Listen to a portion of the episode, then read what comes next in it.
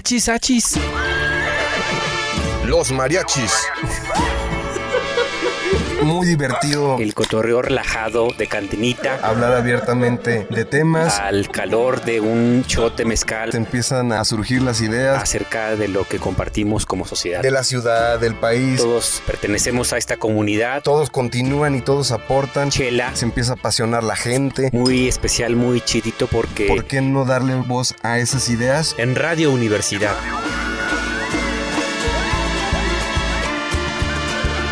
Achis, achis. mariachis. Con Chuy Monsiváis. Con Poncho Méndez. 88.5. 91.9 FM en Matehuala. Ahora sí, mm, ¿cómo la ven? Porque como la ven, se están viendo mis jovenazos.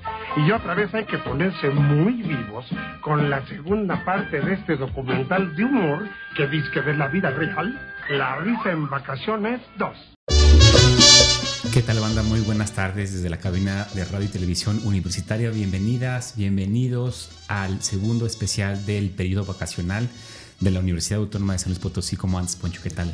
Pues muy bien, aquí ya preparadísimo para echar vacaciones y continuar con nuestro especial. Nos acompañan nuevamente René Reta y Eduardo Peredo, pues para platicar esta vez un poco de gastronomía y de, y de algunos consejos que nos traen para, para los que quieran ir a aprovechar sus vacaciones para visitar buenos lugares de comida, pues esta es la oportunidad para que pongan atención. Así es, Poncho. Enviamos un saludo a la banda que nos escucha en la zona altiplano de San Luis Potosí. Recuerden que tenemos un teléfono de WhatsApp en cabina, el 44 42 04 24 27. Y la invitación a que si no pudieron escuchar el programa del día de hoy en vivo, ya saben que como cada viernes se encuentra disponible en la plataforma Spotify, mi Poncho. Perfecto. Pues ¿qué les parece si vamos empezando con los tres tragos de esta semana? Adelante. La vida es más sabrosa en el mar te quiero. Pues como ven, nos aventamos el top 3 de noticias. Tres tragos.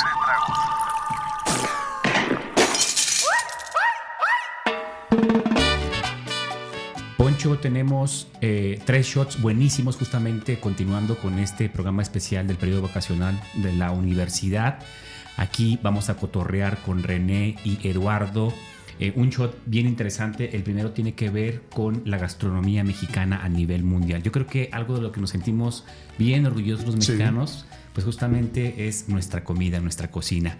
Y eh, es un orgullo decir la neta que la cocina mexicana es patrimonio de la humanidad. Fue la primera cocina patrimonio de la humanidad a partir del año 2010.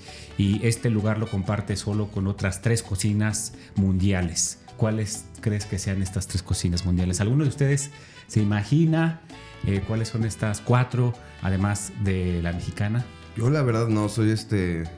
Soy bastante ignorante en comidas internacionales, pero no sé, este, pues yo me arriesgaría con la francesa probablemente. Pues sí, efectivamente, la comida mexicana y la francesa fueron declaradas en el mismo año Ah, bien. eh, patrimonio mundial. Y además de la comida francesa y la comida mexicana, pues también está la comida, la gastronomía mediterránea, que es un conjunto de países justamente alrededor del mar Mediterráneo, en el que está eh, España, Italia, Grecia, Malta. Eh, pues la verdad, yo lo que conozco, bueno, pues eh, las ensaladas, la, la pasta. Sí. Oye, pero ¿te quedas con esa o con la mexicana? No, yo la neta elijo la mexicana.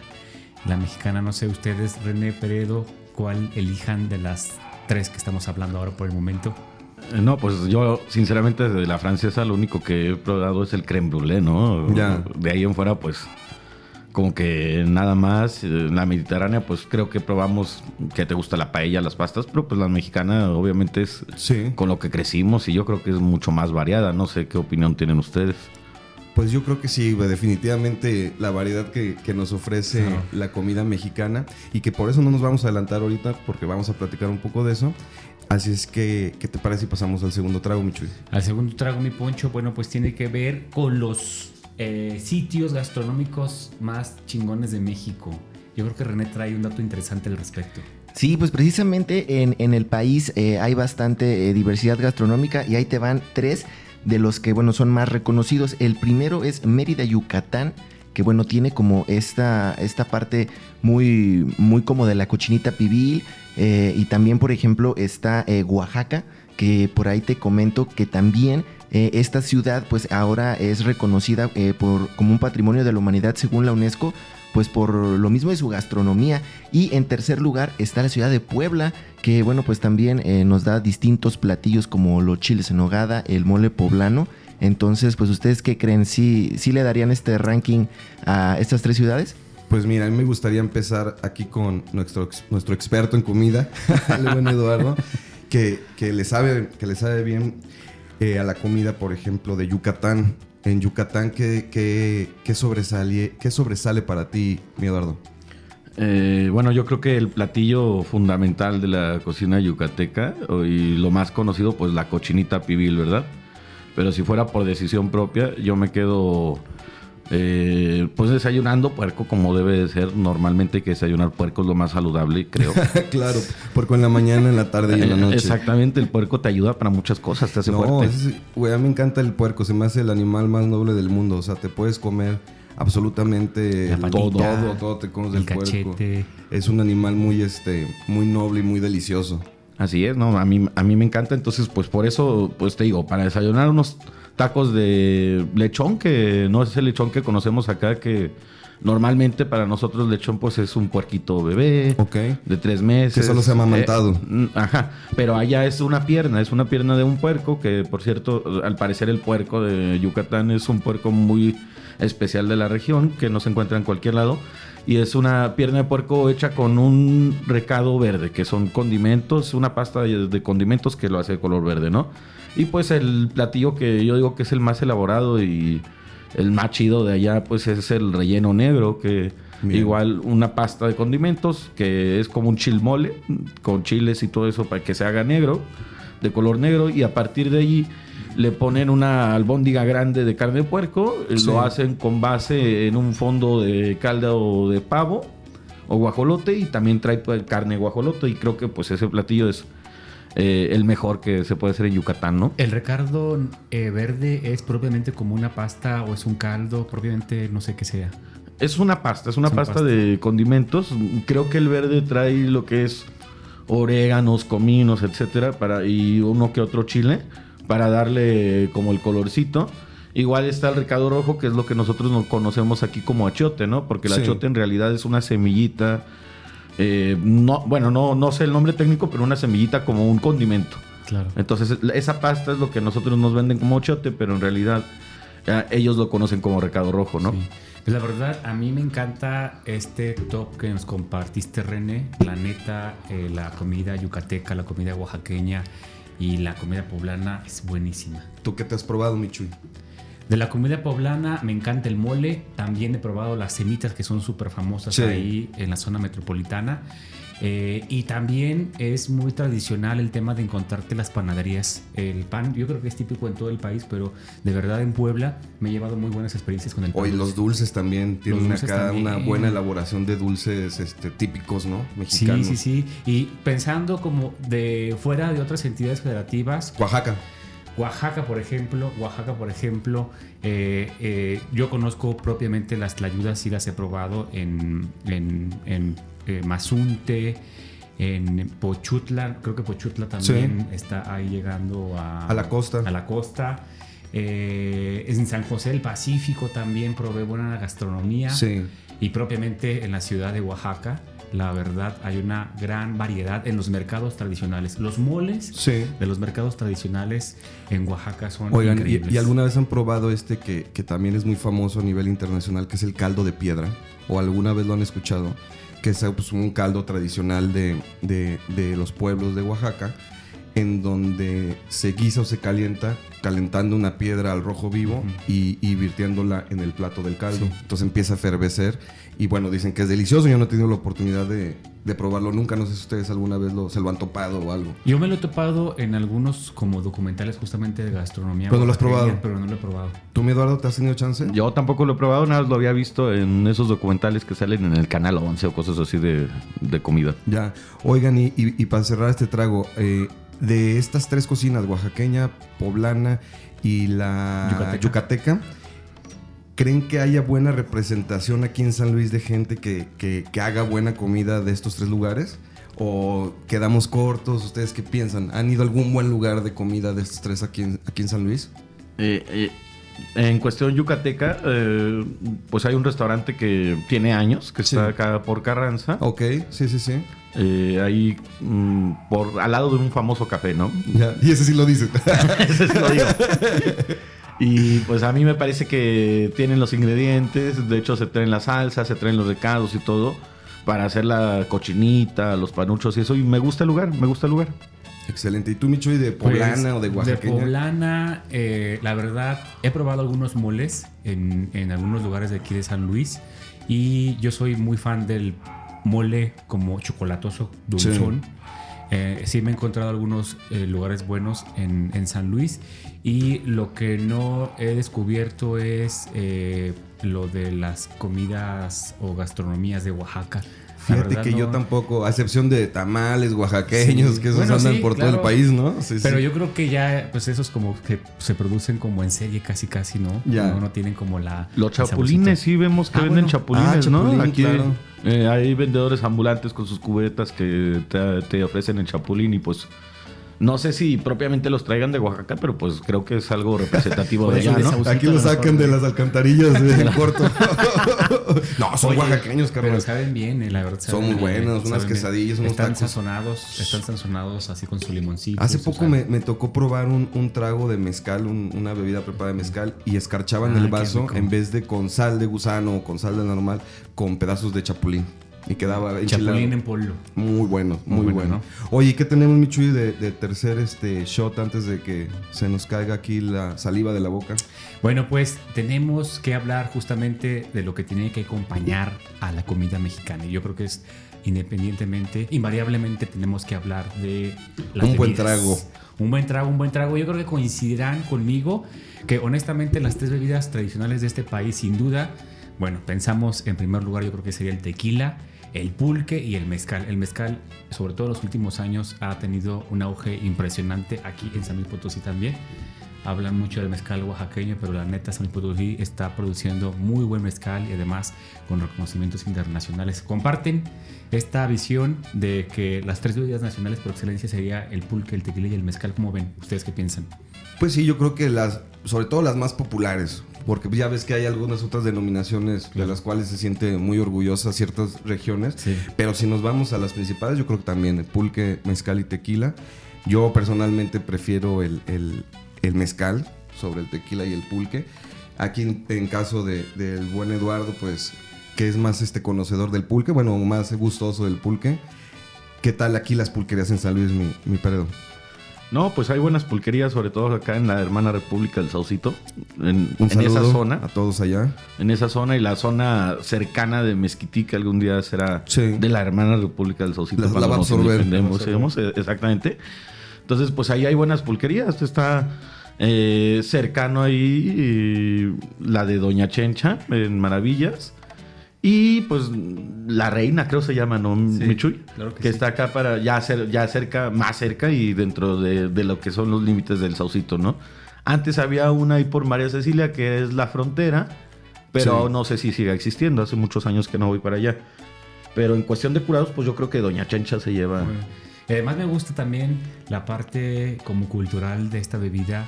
Creo que de las tres es la más antigua de nuestro país. Es una bebida eh, prehispánica y hay un ritual todavía, ¿no? Que se sigue como replicando.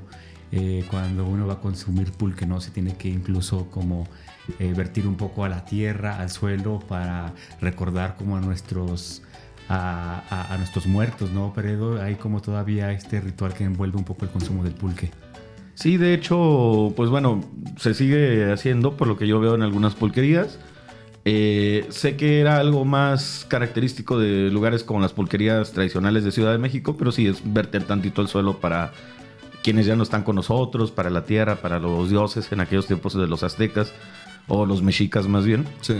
Pero bueno, eh, más allá de, de esa parte que creo que es muy de expertos, pues sí, es algo tradicional y que aunque no se hiciera, tú lo haces porque Sí. pues, piensas que está chido, ¿no? Claro, claro. Pero entonces ahí lo recomendable es un buen pulque y una este y una buena tostada borracha, ¿no? Ahí del salsito para que la gente pues se acuerde, ¿no? Que es una gran actividad de, de vacaciones. ¿Y qué les parece si, si pasamos ya acá entre nos, ya que tenemos entrada la conversación gastronómica? Pues empecemos con las recomendaciones para estas vacaciones.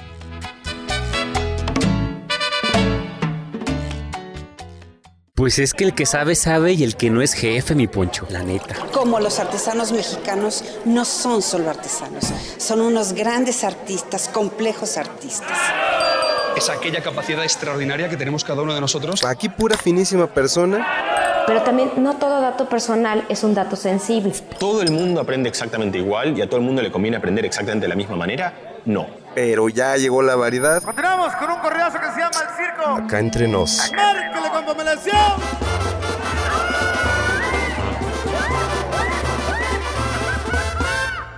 Acá entre nos.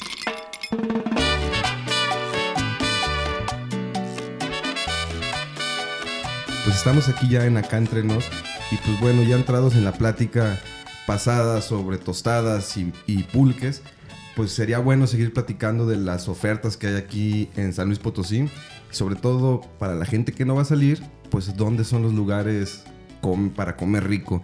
Eduardo, ¿tú dónde sueles ir cuando, cuando quieres comer fuera de tu casa? Aquí en la capital de San Luis Potosí. Eh, bueno, yo ahorita estaba pues pensando un restaurantito así para echar un desayuno rico, que al final no es comida típica del estado, Sí. sino más veracruzana. Pero me encanta, es un cafecito que está acá por San Francisco, creo que todos lo conocemos. Ok. Que tiene pues nombre de café, ¿no? Sí. Entonces me, me gusta mucho ir a comer los huevos a bolengo, toda esa cuestión. Creo que es un buen lugar para disfrutar una mañana de vacaciones, ¿no? Claro. Ok, y, ok, y, y- y así quedándonos en el tema de los desayunos, tú, Micho, ¿y qué sueles desayunar verdad, cuando quieres salir de, de sí, casa? pues yo siempre voy en busca como de unos chilaquiles. Ajá. Me gustan los chilaquiles o verdes o rojos. Siempre estoy buscando pues, en el centro histórico algún lugar. No estoy como con un lugar eh, eh, casado para echarme unos chilaquiles. Siempre he explorado.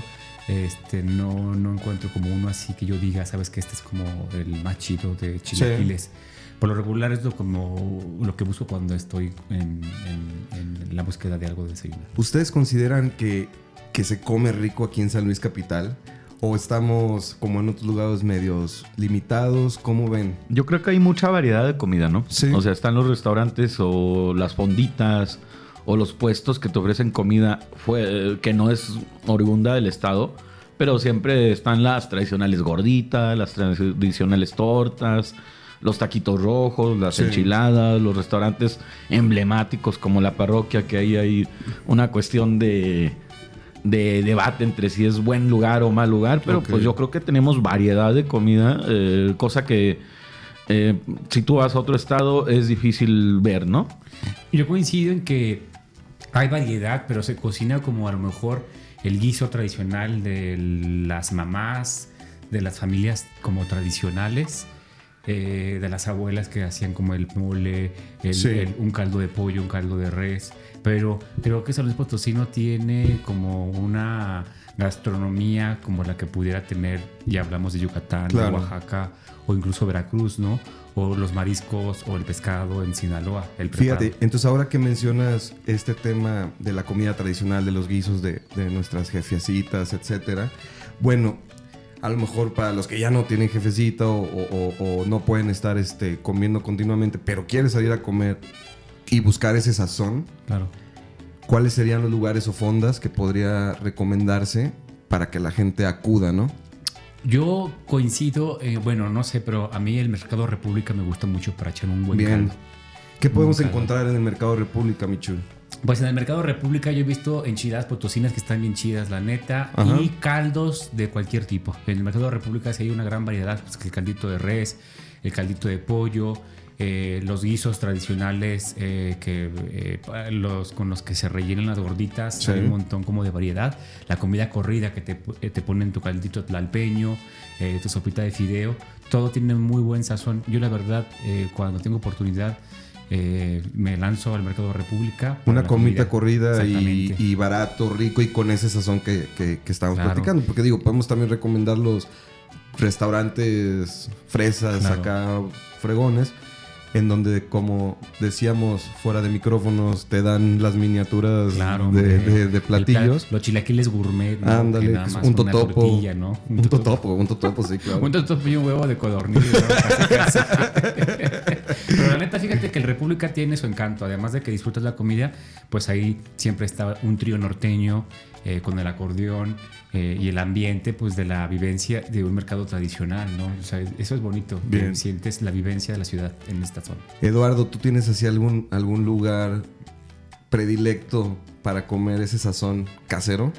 Eh, pues ahí en mi casa con mi Jesucita, ¿no? Pero bueno, o sea, también coincido mucho con Jesús de que comer en los mercados, o sea, yo como también en el Hidalgo, en el Tangamanga, y son lugares que me gusta comer. Como que es una experiencia una, de probar el sazón de mm, tradicional, el sabor, el sazón de, de casa, ¿no? Y aparte, pues es una experiencia eh, completamente única. Yo me acuerdo que siempre que voy de vacaciones en familia se dice, primero se come en mercado antes de ir a cualquier otro lado, porque Bien. ahí vas a conocer el lugar, ¿no? Y creo que si ahorita estamos hablando de algo que hacer en vacaciones, si te quedas aquí en. San Luis capital, pues podría ser un tour por los mercados de San Luis, a comer menudos, a comer calditos, a comer eh, la comida corrida que venden muy buena, las milanesas, todo eso. A mí me encanta comer en mercados, ¿eh? Oigan, y fíjense que también para hablar de, de lugares para ir a cenar, para ir a echar garnacha, ustedes a dónde suelen acudir y que la gente diga, órale, este es buen lugar, esta es una buena recomendación. La verdad, Poncho, yo soy muy fanático de las tripitas en San Sebastián. Bien.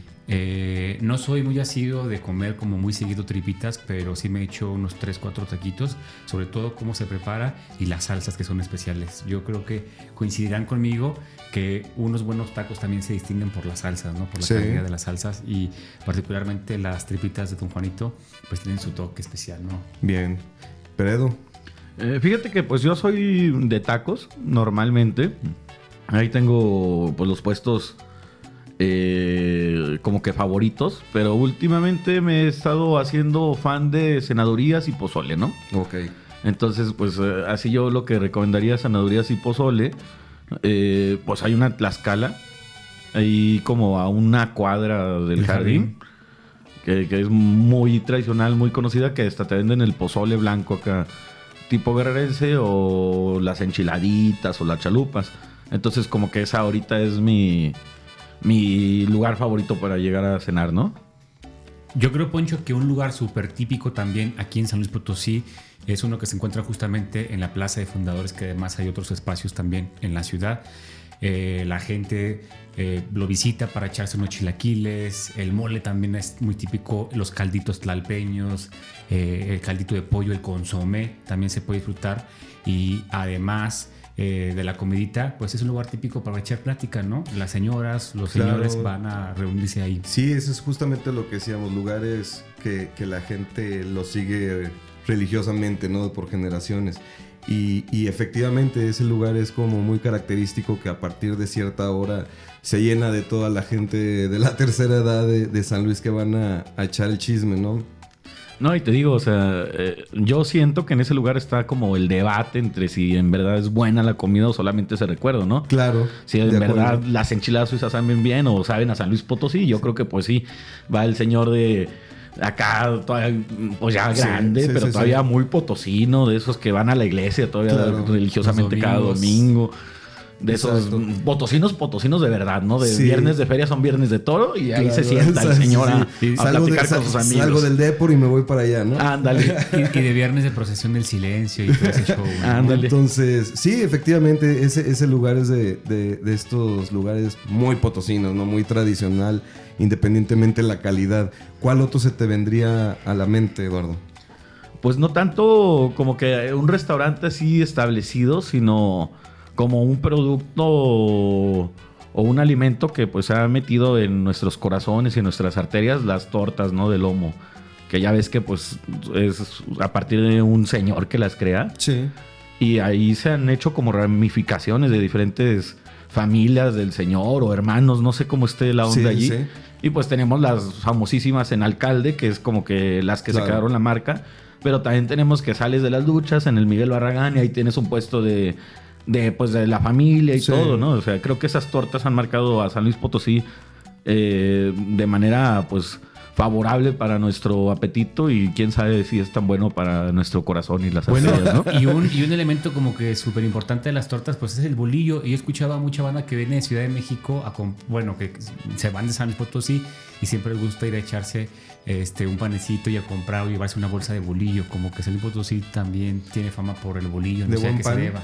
De buen pan. O sea, sí es como muy tortero San Luis Potosí y yo creo que también tiene que ver con el, con el bolillo, ¿no? Claro. Que es importante. Fíjate que yo todos los lugares que pienso obligados eh, de, ¿cómo es? de del gusto de los potosinos, las gorditas de Morales. O sea, la zona de las gorditas de Morales es como de ley también, como lo que decía Eduardo, ¿no? De un domingo después de salir del club, después de ir a misa, pasar a las gorditas de Morales a, a- a echarte el menudo, las gorditas, pozole, Los etcétera. sopes. Los sopes.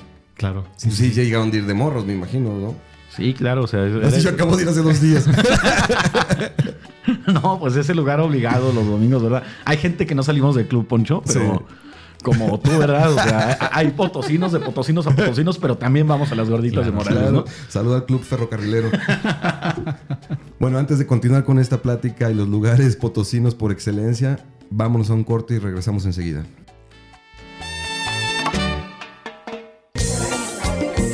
Oye, Michuy, aguántame no que voy al baño. Mi poncho, los mariachis no van solos. Regresamos. Oye, carnal, ¿qué te estaba diciendo? Pues que ya regresamos. Pues estamos de regreso, Nachis Achis los mariachis. Y para los que no nos habían sintonizado, pues estamos de vacaciones. y Estamos en la segunda edición de nuestro programa especial de vacaciones UACLP 2022. Y andamos hablando aquí con el buen Eduardo Peredo, con René, con Chuy, sobre la comida. Sobre la comida y a dónde comer, qué comer, qué no comer, ahora que estemos eh, estamos de vacaciones. Y a continuación, me gustaría que abramos un poco más el panorama y nos vayamos a la comida de todo el estado. Ahora sí, definir aquí entre nosotros cuál creen que sea la que más rifa, si en el altiplano, si en zona media, si en la Huasteca, cuáles van a, cuál es este, la comida que más nos atrae o cuál es la que nos- más nos representa ante, ante México, ¿no? Y otros lugares.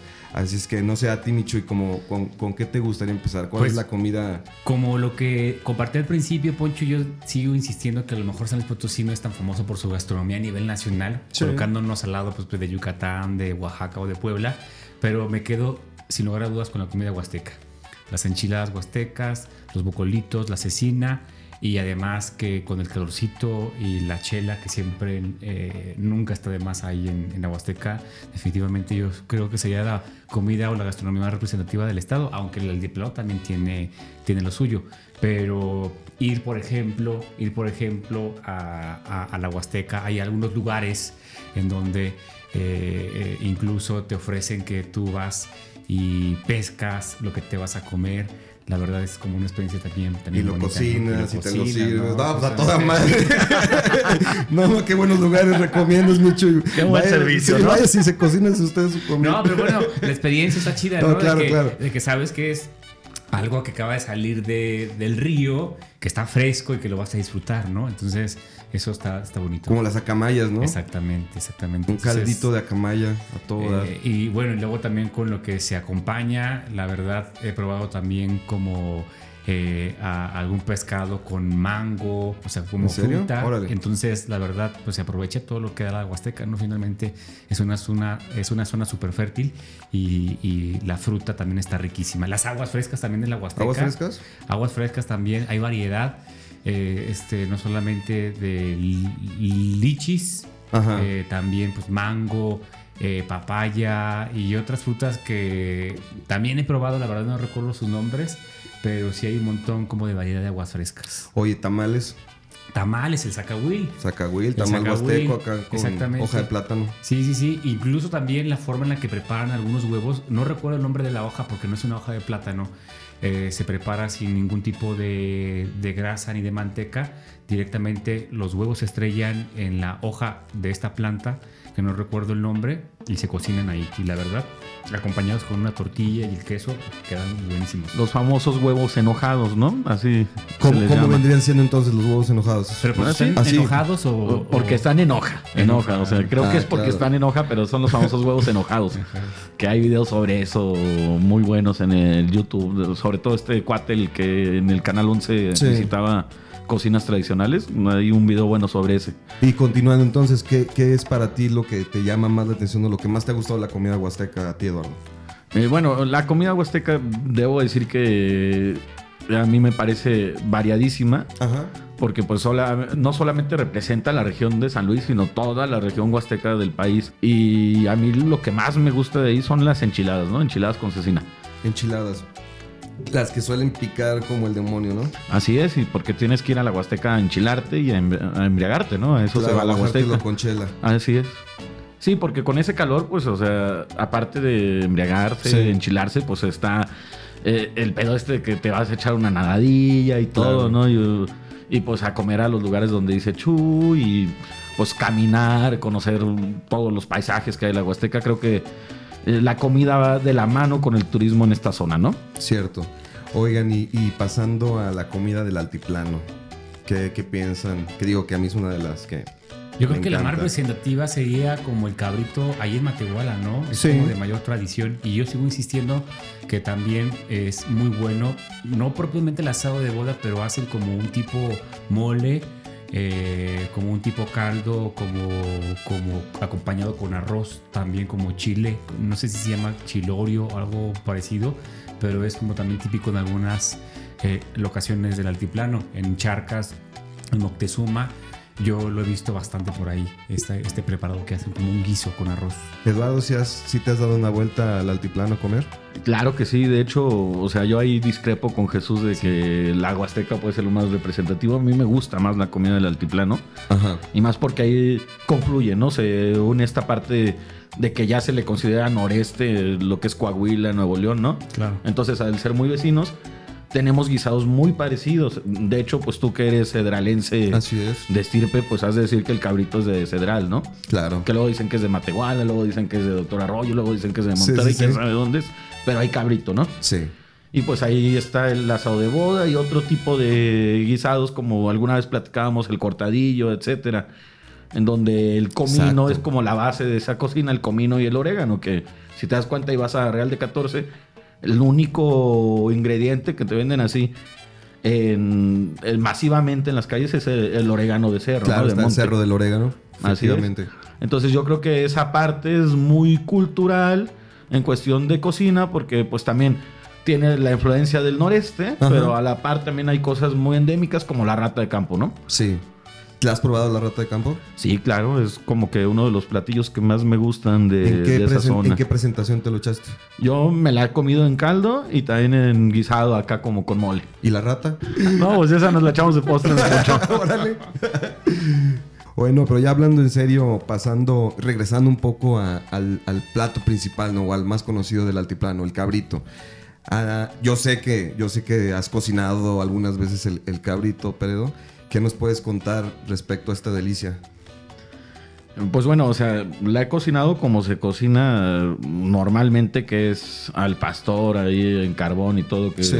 Solamente es cuestión de meterlo, bueno, suena muy fácil, pero pues no Sí. lo es, es una buena preparación, ¿no? Eh, en una agua con sal y de estarlo cuidando, dándole su vuelta con un fuego bajo, mantener la temperatura del carbón y con romero seguirlo hidratando con esa agua con sal, ¿no?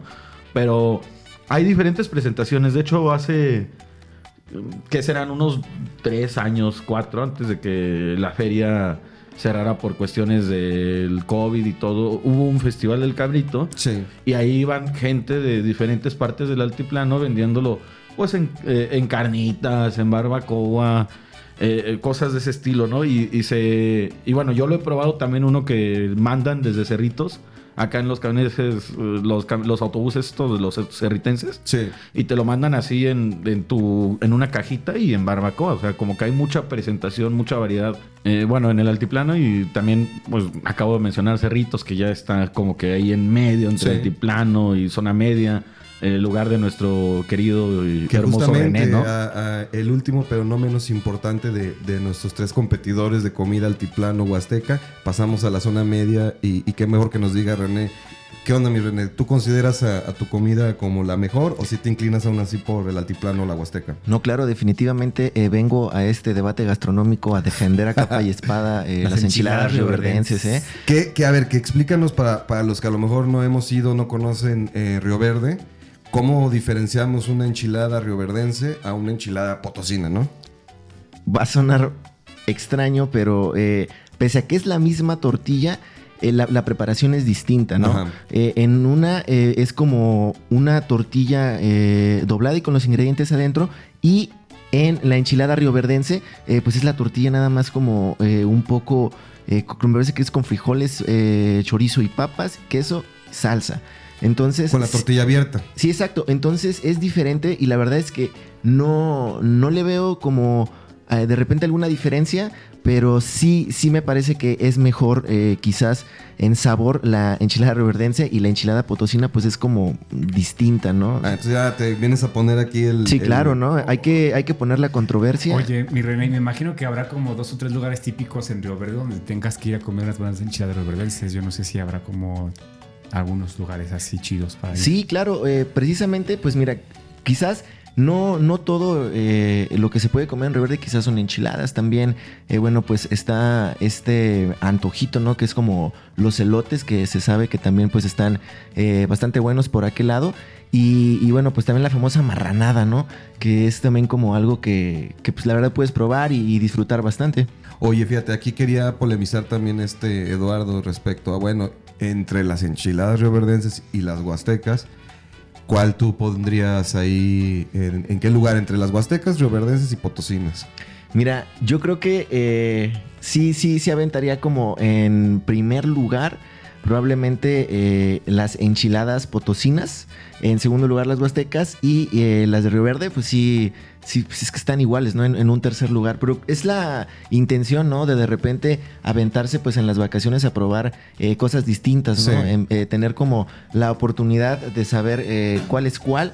Y, y no sé, pues en realidad yo recomendaría eh, que, si, que si van a estar así como eh, haciendo estos tours gastronómicos o probando algo por ahí en la zona media, pues eh, también pues estos, estos antojitos o, o las fonditas que también están de repente en las comunidades, pues vale mucho la pena visitarlos. Como decían hace rato del el sazón casero, pues son estos, estos lugares que todavía eh, pues te atienden como, como en casa, ¿no? Como las abuelas. Claro. Eh, entonces, eh, invitaría también a, a que lo hiciera, ¿no? O sea, porque también esta parte de la derrama económica que pueden ayudar a las, a las comunidades eh, eh, comprándoles este, esto de la comida, pues también es, eh, es contraproducente para que sea bueno, ¿no? Para las personas que, que lo están vendiendo. Claro. Michuy, ¿tú huastecas, potosinas o rioverdenses? Fíjate, yo creo que las rioverdenses me gustan mucho.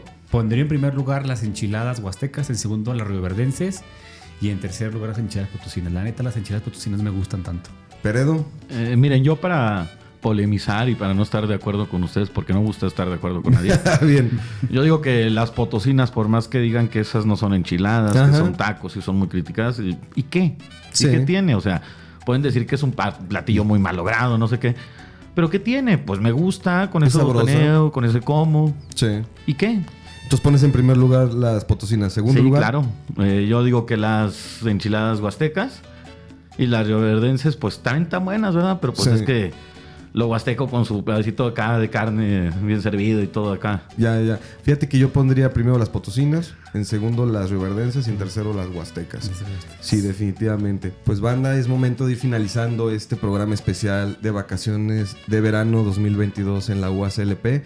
Y pues nos quedamos muy tristes, pero esperamos que, que les hayan servido las recomendaciones de ambos programas, tanto de la comida, que fue lo que hablamos hoy, como de los lugares a qué visitar para divertirse si uno se va a quedar en la ciudad.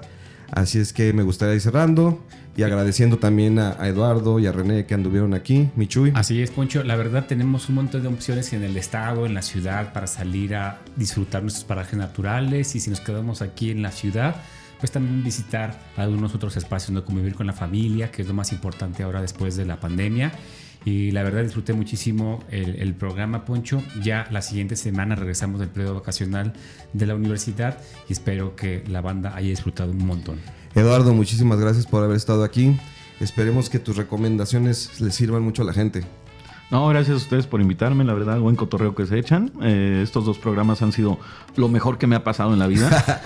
y pues espero que sirvan las recomendaciones de un simple gordo, ¿no? Perfecto. Oye, pues hacer eh, la invitación, ¿no? Pues a toda la banda, a toda la comunidad universitaria, pues a que se dé un rol, ¿no? Para poderse echar un buen taquito y, y, pues probar cosas distintas y pues si tienen la oportunidad y van a andar por ahí eh, cotorreando de vacaciones en el estado, obvio con las debidas precauciones, ¿no?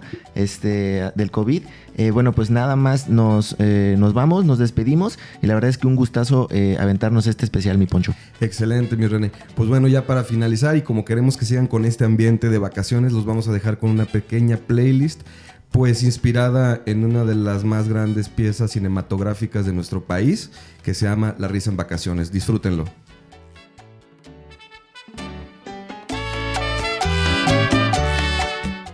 Achis, achis. Los mariachis. Muy divertido. El cotorreo relajado de cantinita. Hablar abiertamente de temas. Al calor de un chote mezcal. Se empiezan a surgir las ideas. Acerca de lo que compartimos como sociedad. De la ciudad, del país. Todos pertenecemos a esta comunidad. Todos continúan y todos aportan. Chela. Se empieza a apasionar la gente. Muy especial, muy chidito porque... ¿Por qué no darle voz a esas ideas? En Radio Universidad.